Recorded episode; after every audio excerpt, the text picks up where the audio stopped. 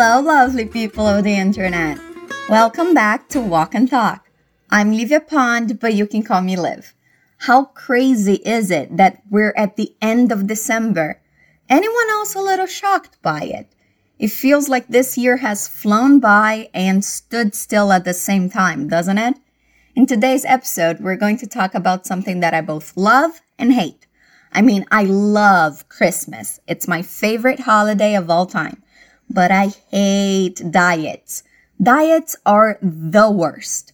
And we're going to talk about both of them today. You already know how this works, but a quick reminder. We're going to listen to the dialogue together and then we're going to go over it, repeating everything to work on our pronunciation. And you should always repeat out loud to make sure you're hearing yourself, okay? All right, how about we get started? Let's listen to the dialogue. I knew this would happen. What? I told you it would, but you never listen. Hold up. Stop and rewind. What are you talking about? I told you that if we went to your parents' house for Christmas, I'd gain weight. Is that what this is about? You look great, babe. I've gained three pounds, and it's not even Christmas yet. We'll be fine. Once we get back, you can start a new diet. I hate diets. This is your mom's fault. Her food is just too good. So, we heard Henry and Sarah talking about something, and Henry seems really upset. Did you understand the reason? Listen again. I knew this would happen. What? I told you it would, but you never listen. Hold up. Stop and rewind. What are you talking about? I told you that if we went to your parents' house for Christmas, I'd gain weight. Is that what this is about? You look great, babe. I've gained three pounds, and it's not even Christmas yet. We'll be fine. Once we get back, you can start a new diet.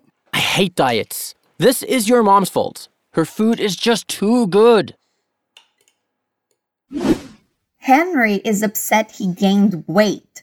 For someone who struggles with their weight, that is a nightmare. Our conversation starts with Henry saying, I knew this would happen. Repeat after me. I knew this would would happen. I knew this would happen. I knew this would happen. I knew this would happen. And Sarah asks, What? Repeat. What? What? Henry continues complaining, not really giving her an answer. He says, I told you it would, but you never listen. So we don't know what he's talking about, but he's saying that he knew something was going to happen and it did happen. Let's repeat his complaints. I told you it would. I told you it would. Notice the linking sounds there. We don't say told you it would. We say told you it would. Repeat after me. I told you it would. Again, I told you it would. But you never listen. But you never listen. But you never listen. But you never listen. But you never listen. Now let's try the whole sentence. I told you it would, but you never listen. Again, I told you it would, but you never listen. Now, Sarah needs to stop his complaining so she can understand what's going on. She says, Hold up. Hold up is the same as wait a minute. Repeat. Hold. Up. Hold up. Hold up. She continues saying stop and rewind. Rewind is go back. So she's basically saying, wait a minute, stop and go back so I can understand. Let's repeat stop and rewind, rewind, stop and rewind, stop and rewind. Now she asks the question, What are you talking about? Repeat.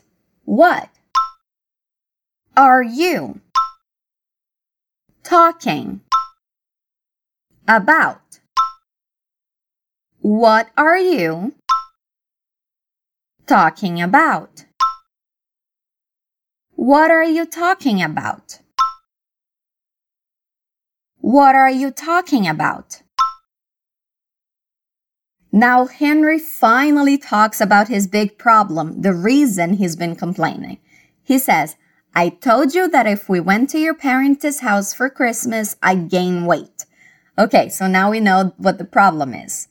Now we have a structure here that I think is very interesting. It's the second conditional. In the second conditional, we use the words if and would to talk about imaginary situations and possibilities. You can see more examples of that in the PDF file you can download from the description. Here he's saying, if we went to your parents' house, I would gain weight. It was a possibility that now we know it's a reality. Let's repeat what he says. I told you. I told you that if I told you that if we went if we went to your parents' house. To your parents' house. I told you that if we went to your parents' house for Christmas, Christmas for Christmas. I told you that if we went to your parents' house for Christmas, I'd is the contraction for I would. Repeat. I'd gain weight gain weight. I'd gain weight. Now let's try putting the sentence together bit by bit. I told you that if we went to your parents' house for Christmas, I'd gain weight. I told you that if we went to your parents' house for Christmas, I'd gain weight.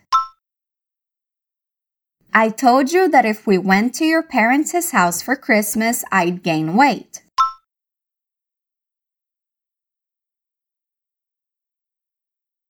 I know this is a longer one, but we got it. Let's repeat again. I told you that if we went to your parents' house for Christmas, I'd gain weight.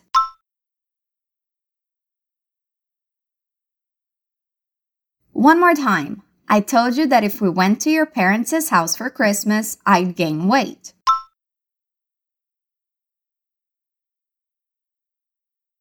Awesome.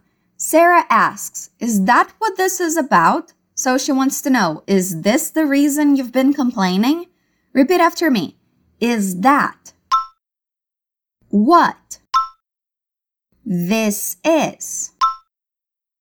About. Is that what this is about? Is that what this is about? And she continues saying, You look great, babe.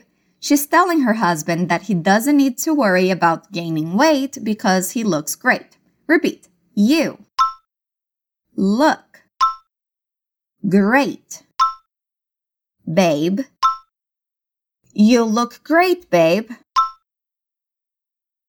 You look great, babe. Henry continues complaining, saying, I've gained three pounds and it's not even Christmas yet. Pound is the measurement of weight that is more commonly used in the US. They're not big fans of the metric system for some reason. A pound is like 455 grams. So when he's saying he's gained three pounds, he's saying he gained around a kilo and a half. Not that much, but it's not even Christmas yet. so the big Christmas feast that happens on Christmas Eve didn't even happen and he already gained weight. Let's repeat. I've. I've. Gained. Three. Three. Pounds. I've gained three pounds. I've gained three pounds. And it's not even Christmas. Christmas. Yet. And it's not even Christmas yet. And it's not even Christmas yet. I've gained three pounds. And it's not even Christmas yet. I've gained three pounds and it's not even Christmas yet. Again, I've gained three pounds and it's not even Christmas yet. Good job. We're almost to the end of our dialogue already.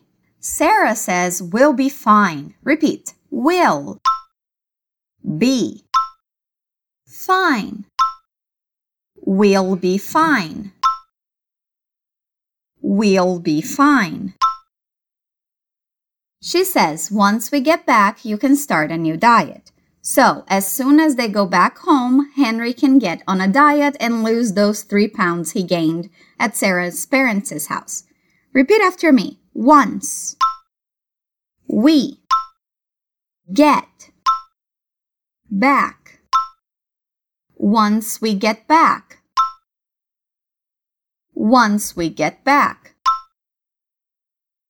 You can start a new diet. You can start a new diet. You can start a new diet. Once we get back, you can start a new diet. Again, once we get back, you can start a new diet. Awesome. Now we got to our last line of dialogue. Henry says, I hate diets. Boy, I do too. I don't think anyone likes diets, right? Especially around the holidays and vacations. That should be illegal. Let's repeat Henry's line. I hate diets. I hate diets. I hate diets. He continues saying, This is your mom's fault. Repeat, this is your mom's fault. This is your mom's fault. This is your mom's fault. Again, this is your mom's fault. And our last line, he says, her food is just too good. Repeat. Her food is just too good. Her food is just too good. Her food is just too good. Again, her food is just too good. Awesome job. Let's listen to the dialogue one more time. I knew this would happen. What? I told you it would, but you never listen. Hold up. Stop and rewind. What are you talking about? I told you that if we went to your parents' house for Christmas, I'd gain weight. Is that what this is about? You look great, babe. I've gained three pounds, and it's not even Christmas yet. We'll be fine. Once we get back, you can start a new diet. I hate diets. This is your mom's fault. Her food is just too good. How was listening to it this time? Easier to understand? Don't forget you can download the material that accompanies this episode to see the dialogue in writing and the section of more explanations so you can expand your knowledge. I hope you're having a fantastic day and great holidays. We from Fluency Academy want to wish you a Merry Christmas. May your days be filled with joy. We hope you're staying happy and safe during this time. We'll see you next time. Stay awesome.